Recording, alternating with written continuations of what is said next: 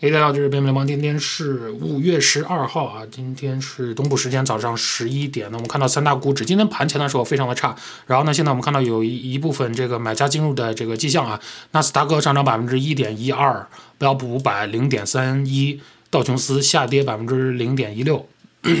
那苹果呢，昨天下跌百分之五，今天早盘下跌百分之三呢，现在看到有买盘进入，所以目前来看下跌百分之一点六三啊，但是因为这是早盘，我们并不知道后面会发生什么。啊，那现在是非常颠簸的区域，很有可能今天的走势是这样，呜呜呜呜呜，啊，就这样 一直在这磨，我们已经习惯了啊，已经经历了，现在五月多了，从去年十一月份已经经历六个月的这种恶心的区间了啊，啊，那黄金呢，今天也是抛售啊，下跌百分之零点八四，那主要也是因为这个美元指数一直走强啊，美元是高通胀加硬美元啊刀刃越来越强，但是呢，通胀也很差啊，因为别人啊，他的盟友的通胀更差。呃倒勒呃，就导致这个 这个刀刃也很强，然后刀刃强，那就导致黄金容易被抛售，或者买家力量不够，因为外国人要拿更多的外汇来买以美元计价的黄金啊，黄金也出现这个问题，然后美元指数也是突破了一个和长久以来上一次所见的一个顶啊，上一次所见的一个这个阻力位也是被突破了啊，那今天亚马逊上涨百分之呃二点零九啊。那我们来看一下刚刚发的这个 PPI 啊，PPI，那昨天发的是 CPI，是 Consumer Price Index，我们这种散户，我们这种消费者所看到的这个价格的飙升。然而今天发的是 PPI，PPI 是 Producer 啊，是生产者价格指数。那这个东西是比 CPI 有前瞻性的。那为什么呢？因为啊，他们假如说四月份拿到的就是生产者拿到的这个进货价格有暴涨的话，他们可能要一两个月把这些原材料做成商品。之后一两个月之后再以高价卖给 consumer 啊，所以这个数是对未来一两个月的 CPI 有前瞻性的。那我们看一下今天早上这个 PPI 做的怎么样啊？啊，那就是下面这我 highlight 这三个这四个地方。首先我们先来看这个 环比啊，环比，呃，相比三月份来说啊，这边的四月份的。total 的这个呃 total final demand 呃 final demand 或者说是我们的整体 PPI 环比上涨或者月上涨呃是百分之零点五零点五相比上个月的增长是百分之一点六，所以这边是有个冷却的，然后这边有个叫 core PPI 就是里面没有呃实物能源和交易呃和 trade 那下面是。从三月到四月，我们看到三月份是零点九的环比增长，我们刚刚拿到是零点六，所以这两个月度增长都是有冷却的迹象，而且是完全符合道琼斯预期的。那我们再来看一下右边这两列啊，是同比相比去年同期的一个情况。我们刚拿到的数是呃整体 PPI 上涨百分之呃十一啊，然而三月份上一个月份的同比增长是十一点五，所以这边也是一个冷却，同比也有冷却，核心的 PPI。啊，是上一个月的同比增长百分之七点一，刚刚拿到的数据四月份是六点九，所以同比两个数也是有冷却和 CPI 的形态非常的像，所以这是我们喜欢看到的事情，这是市场喜欢看到的事情。我们确实在 PPI 上也发现了一些通胀见见顶的一些情况啊，希望这个对我们未来一一两个月的 CPI 也是一个好的迹象。那当然有朋友昨天在视频中也很担心，因为昨天视频我讲了昨天发布的四月份 CPI。啊，我们看到了，其实里面有一些下降的原因，是因为当时能源价格有一些下降，汽油价格有些下下降啊。但是我们刚刚看到五月份的汽油价格又飙到历史新高了啊，非常可怕。所以希望这个 PPI 啊能够再去抵消一下我们五月份看到的能源价格的上涨，相比四月份啊，希望我们五月份还能拿到一个更加冷却的呃 CPI 的报告。嗯，好，我们来看一下昨天这个 James Bullard，他是我们公认的。美联储最鹰的官员之一啊，那他昨天受访的时候说，他说我不想过过度解读一份报告，就是他指的是在解读啊昨天发布的四月份 CPI 啊，他说但我们看到通胀持续存在，并且更加广泛，目前加息五十个基点的速度是一个很好的基准啊，七十五个基点不是我的基本预期啊，他现在是不认为是需要七十五个基点的。啊，他说：“我认为我们需要在年底之前达到中性利率水平。我希望在年底前达到百分之三点五。啊，为什么说它鹰呢？这就是因为它鹰啊。美联储认为的中性利率水平的中位数是百分之二点四，然而，呃，圣路易斯联储的 James Bullard 认为是三点五才到中位。啊，中性利率。他说我们要做的不仅仅是达到中性利率，我们必须高于中性，才能对通货膨胀里居高不下的部分、比较 persistent 的部分来施加这个下行的压力啊。那我们再来看一下 Bostic，这个是一个公认非常鸽派的一个联储主席，虽然他没有投票权啊，他是亚特兰大的联储主席 Bostic，他说。如果通胀在四月份的速度超过预期，并持续处于较高的水平，呃，那么他对提高利率以限制经济增长持这个开放的态度啊。他说他周三的时候说，呃，呃，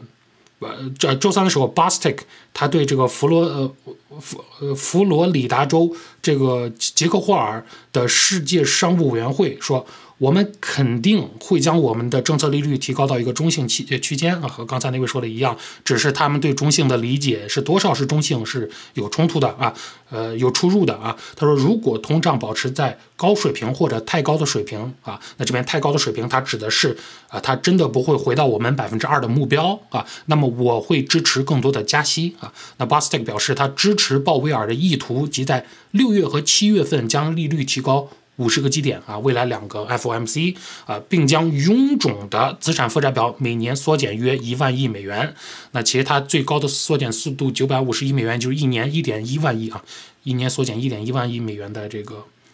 表啊。他说资产负债表啊，他说我不排除未来会出现七十五个基点的变化。并表示有必要就美联储未来出售抵押贷款支持证券来进行讨论啊，里面还有 mortgage back security，想想要不要卖一卖啊？然后他表示，五十个基点的涨幅是有历史性的，并补充道：“我将支持保持在更激进的水平，直到我们达到中性利率。”那他心中的中性利率是百分之二到百分之二点五的区间啊，和刚才的 Boller 是不一样的。但是呢，他们都想达到中性利率。先达到那边，年底之前达到那边，咱们再看。但其实并不难啊。想一下，咱们现在美联储利率七十五到一百个基点了，已经。嗯，也就是说，再过两个月的 FOMC，咱已经干到百分之二了啊，百分之二的上限基点了，利利率基准了啊。那再加一个五十呢，就到二点五了，就是三个五十个基点加息，咱就干到二点五了啊，已经达到美联储所共识的中位数的这个中性利率区间了。所以年底达到。所谓的中性利率啊，美联储中性利率是非常 easy easy 的啊，easy。但是呢，他们俩喷完之后啊，当然还有昨天这个叫什么 Master 啊，克利夫兰联储 Master 出来喷，前天纽约联储大哥出来喷。之后啊，这个前美联储主席啊，杜德利，他现在已经不跟美联储干了啊，他现在就是网上主要是做这个跟彭博社以及做评论的，但他是前美联储主席杜德利，他不服啊，他现在和美联储也没有利益关系了，他可以随便说他所认知的东西，所以他出来来回怼一下美联储，他表示美联储应该停止对其关于需要达到多高的利率，以及这将造成多大的痛苦才能控制住通胀的信息。涂抹糖衣啊，就你别往给它 sugar coating，你不要把这个我们将着陆总是说成软着陆，就这个意思，你不要把它听起来那么的美好啊。那杜德利周三表示，我认为利率将要上调至百分之四到百分之五或更高啊，才能缓解物价压力啊。那大概六个月前呢，我认为是百分之三到百分之四就够了。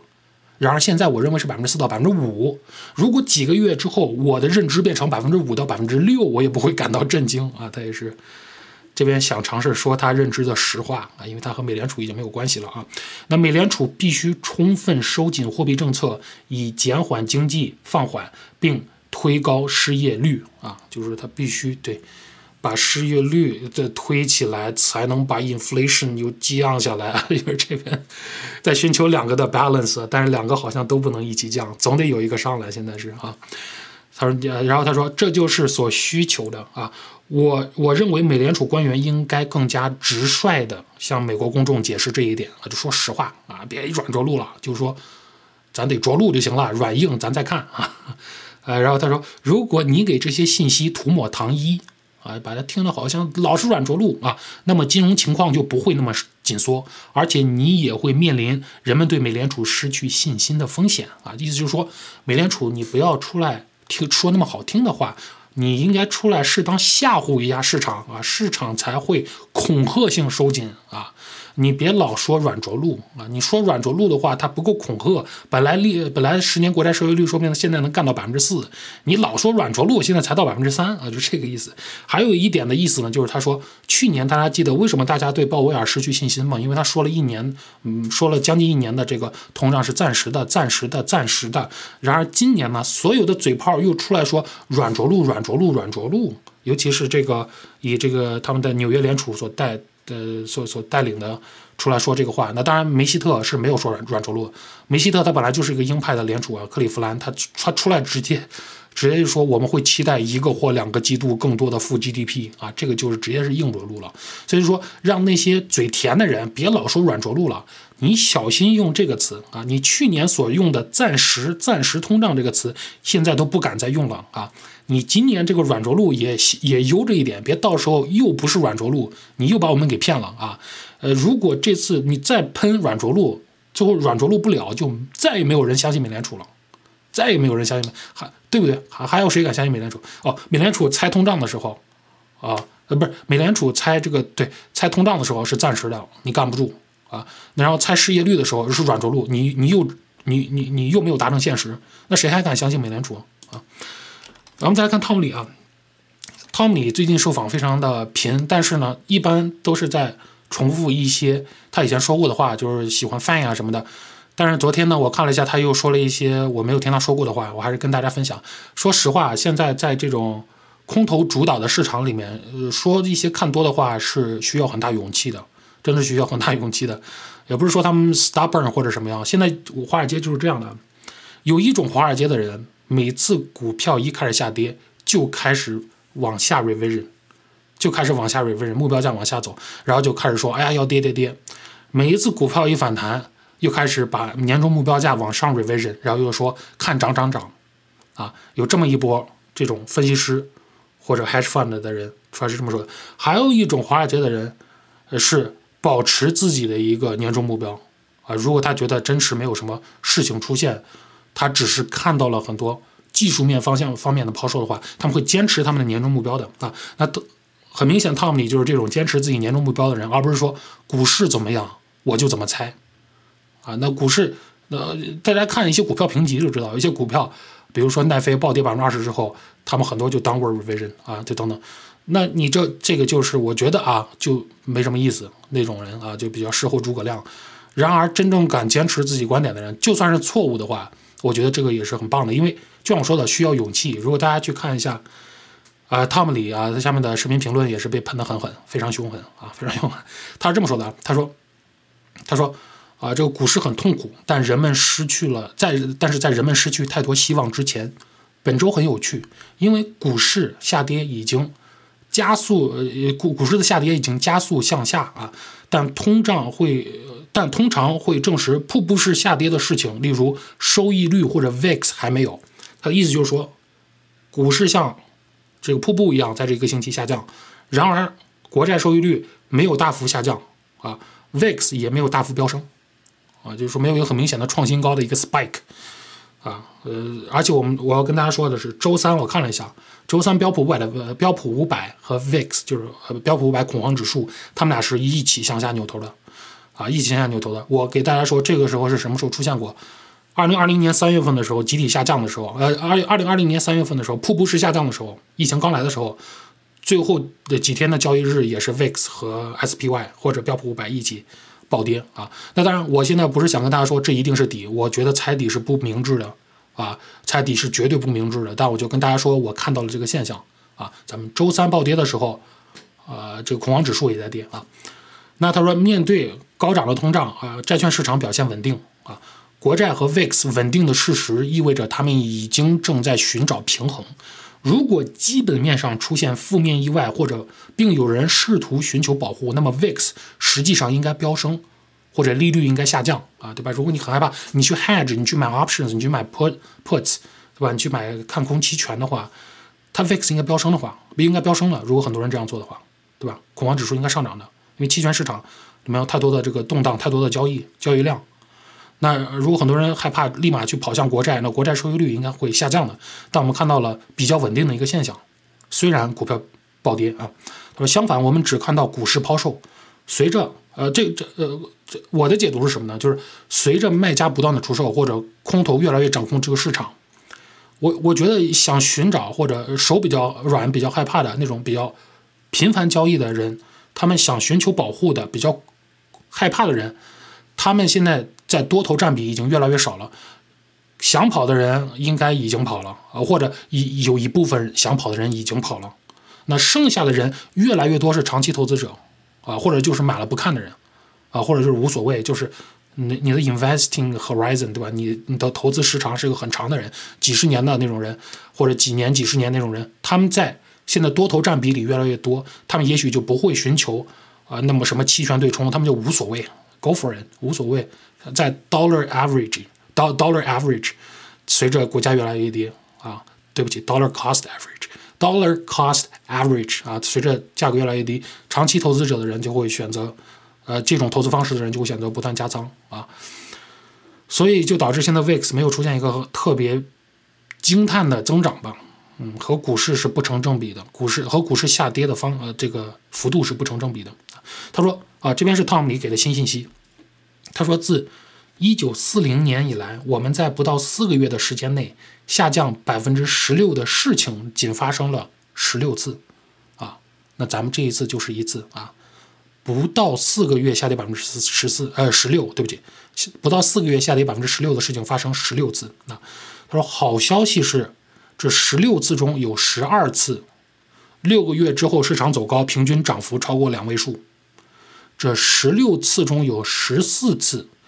六个月后市场走高，平均涨幅为百分之二十啊！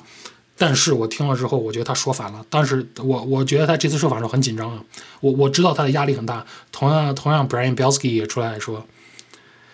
他说目前还好，还没有接到靠说就是要要要要这个威胁要要要要我命的那种。他说上一次经济危机的时候，他的 client 真的是给他打电话威胁要他命啊！我我还记得我我父母跟我说过啊，当时。零八年的时候，我们家人已经在加拿大了。呃，我父母当时也炒股。他说，他们去那个银行啊，去 TD 啊，加拿大的一个很大的银行。当时他们买基金的时候啊，当时我还是个孩子啊，他们跟我讲说有有人就在里面闹，真的是哭闹啊，哭闹。但我没有看到过，他们买基金也没带我。不过确实啊，就像我说的，炒股量力而行啊，量力而行。就是说，如果你要用的急用的钱，就不要那个啥了。嗯，好，再说 Tom 里。他说十六次有十二次啊，这六个月后涨幅是两位数；十六次有十四次，六个月后涨幅涨幅为百分之二十。我觉得他说反了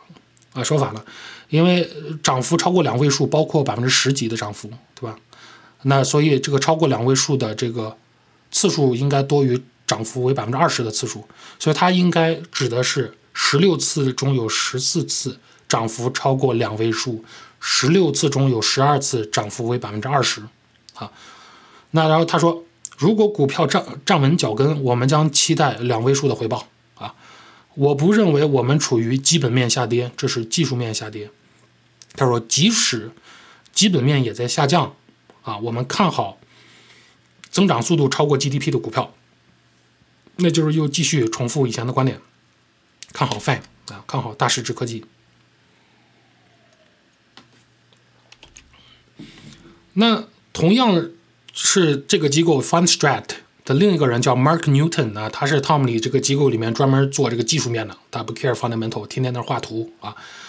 他分享了一个图啊，我这边重新画了一下，我跟大家看一下，他那个图不是很清楚。他是这他是这么画的啊，他是把看的是周图，然后是这个对数尺度，就是 log scale 的苹果。那苹果为什么要看呢？那很重要啊，各大市值里面的这个领头羊啊。这个就是图，我给他重新做了一下，是一一一个意思。不过他的主要的论点就是说，啊，他在讨论这个苹果的抛售程度，因为昨天啊，这是个周图啊，然后昨天那一根下跌，导致这个周图这有一根大阴柱啊，呃，然后突破了，当时这边是和比较多支撑位来来来支撑的这个这个一个支撑线啊，这是往下突破了啊，所以他现在说这个支撑位现在似乎已经往下降到了一百三十三到一百一十八美元附近啊，一百三十三。就就应该是差不多这个位置，啊，那他说苹果多头应该考虑暂时呃考虑暂缓呃逢低买入，就是说等也许价格跌到差不多这个位置再弄啊。那当然，我我个人是不太看好技术面的啊，因为我觉得这个东西是纯纯骗子啊。因为如果一个东西很大家很明显能看到的话，你这个一个支撑位或者是一个阻力位很明显能看到的话，它割的就是你啊。反而这种支撑线、阻力线给你造成了 trap，给你造成陷阱。但是呢，这个图说实话很漂亮。啊，很漂亮，所以我还是跟大家分享一下啊。他说下面这边还有这个啊，一二三这种三个点以上 consolidate 的这种支撑线或者阻力线啊，被三个点以上 confirm 过的这种线，我就觉得是很漂亮啊。这上面这边也是很多个点，所以这个图很漂亮，我还是跟大家分享一下啊。他说的这个区间是一百三十三到一百一十八啊，但说实话，如果苹果真的倒了，就 barbecue 了啊，因为它这个占比太大啊。但是说到苹果倒，我们必须看这个苹果已经不再是世界上。最最大市值的公司了！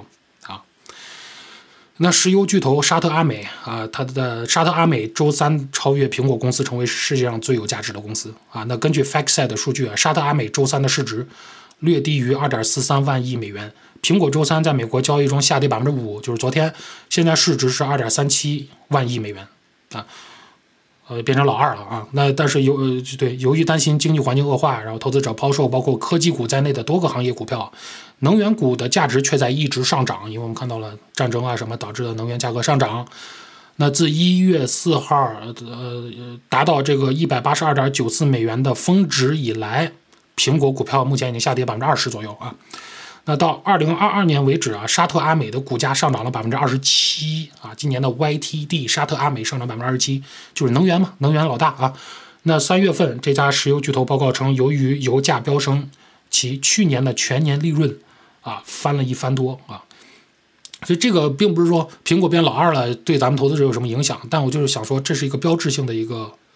一个表现，因为二零二零年的时候，苹果超过了沙特阿美，现在二零二二年又被沙特阿美给超过啊，这个这是显示了我们现在随着全球经济呃应对这个上升的利率啊、通货膨胀啊，还有供应链问题呀，还有大宗商品的这个问题呀，还有战争的问题啊等等一系列问题来看，我们现在看到市场发生了一个这样的变化啊，这是我们想跟大家说的，嗯。然后 CPI 里面有一点很很至关重要，我发现没有什么人报啊，就是鸡蛋的问题。这个数很很恐怖，就是说，现在美国百分之十以上的鸡已经死了，啊，我不知道大家有没有知道这个事儿。这是我我这频道第三次报这个禽流感，美国现在在经历禽流感，我知道很多人不知道这个事儿啊，但是我第三次报，美国现在百分之十的鸡和火鸡已经死掉了啊。那鸡蛋价格在新的这个 CPI 报告中飞涨，就是咱们昨天发的那个 CPI 啊，导致禽流感这个致命的禽流感导致该国近百分之十的母鸡死亡。啊，使本已经上涨的食物成本雪上加霜啊！四月份超市的一打鸡蛋比三月份高出百分之二十三啊，这是环比百分之二十三啊，为二点五二美元每一打，啊，二点五二美元。那在高通胀之际，一种高度传染性的禽流感席卷了美国，造成超过三千七百万只鸡和火鸡的死亡，三千七百万啊！然后这将造成，这将成为同类疫情中最严重的一次啊！它不是一个简单的禽流感，是一个很严重的一次啊。那其中呢，近两千九百万只产蛋的母鸡死亡，那全美国的鸡群的总数是刚刚超过三亿只啊，三亿只。然而呢，我们现在有三千七百万只鸡和火鸡死亡，两千九百万只能产蛋的鸡和火鸡死亡。啊，有人吃火鸡蛋吗？好像没有。然后，但是它这个报告更准确的说法，应该就是说，现在所死的鸡里面的母鸡的数量占美国总鸡群数量的接近百分之十。啊，这是一句话概括。所以我们看到这个鸡蛋的这个和鸡蛋产品的这个价格数量的价格水平也是在暴涨啊。所以这边不知道这两年走了，这两年这个地球不太喜欢我们啊。先先干我们人，再干我们的食品啊！这这个是很奇怪的一年，很奇怪的几年啊！那最后呢，达拉斯联储的这个新的主席马上要是上任了啊！那这个是他任命了一个美联储业部人士，呃，内部人士叫这个 Lori Logan 啊，他将成为达拉斯联储的下一任总裁，他代替的是这个罗伯特卡普兰啊，就是 Robert Kaplan 啊，我听他受访过一次啊，然后后来就消失了，因为他。辞职了。为啥呢？因为他去年因为披露他二零二零年的个人交易活动，然后辞职了，很大的压力啊。然后呢，因为 Kaplan 这个事儿呢，他今年年初。出了一个美联储的新的道道德规范啊，就是禁止官员持有个股、行业基金、机构证券、债券、商品、加密货币、外币、衍生品合约，以及从事卖空啊、做空以及保证金账户购买债券。就你就是你要是当美联储高官，你就别碰任何的金融产品，就这么简单啊！这现在新的道德规范，那 Kaplan 也是很好的例子啊！你一边当着官儿，一边在这交易着。然后你这个官位又能直接影响到一个国家的货币政策，这不就是纯利益冲突吗？所以我觉得这个新的美联储道德规范非常棒，给他一个赞啊！就是说你干这个活儿，工资给够你，你就先别交易股票了，你就先别炒股，先别做空了，先别炒外汇了，等等等等等等。那现在因为这个事儿，所以现在那个地方职位空缺嘛，对吧？达拉斯联储换了这位四十九岁的 Logan，他。他上啊，他他现在是干嘛？他现在是负责管监管这个呃监管这个美联储货币政策的实施。他并并担任这个美联储九万亿美元证券投资组合，就是他们资产负债表啊的经理。还有他目前还在担任纽约联储执行副总裁啊。那自一二年以来，他一直负责领导市场运营、监管和分析啊。那。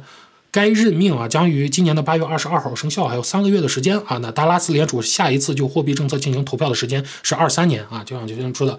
美呃这个纽约地纽约联储以外的其他地方联储都是轮着班上，一年换一个，一年换一个。所以明年的时候，我们就会看到他带领着这个达拉斯，代表着达拉斯联储来进行这个政策投票啊，FOMC 的政策投票。那罗根上任之后将成为达拉斯联储的。呃，历史上第一位女性主席啊，也是美联储十九位政策制定者中的第八位女性啊，有助于进一步多元化历史上由白人男性主导的群体啊。恭喜恭喜 Logan 啊！那以后就是说，其实说实话，做金融的女性啊，真的非常少，或者说喜欢炒股、对金融金融市场对这个话题感兴趣的女性偏少。我后台看啊，我后台看啊，只有百分之三十的女性在看我的频道。百分之七十都是男的，所以我希望，所以如如果你是个女性啊，你你要告诉自己，你已经是这里，你已经很杰出了，很不错了，因为你在这个这么多人群中你是少数的啊，所以我督促女生多在下面留言啊，和我们这帮大老爷们儿互相的沟沟通一下啊，互相活跃一下气氛啊，不然全是男的啊，全是男，因为我也知道女生可能一般啊，大部分对这种东西不感什么兴趣啊。所以，我那同时呢，我也是希望看到有一天啊，有一个华裔啊，对不对？或者亚裔啊，能够成为一个美联储高官啊，到时候我们也可以喷一下啊。希望大家努力啊！现在还在上学的朋友们努力啊，以后就看你们了啊！好，这是冰冰王，感谢收看。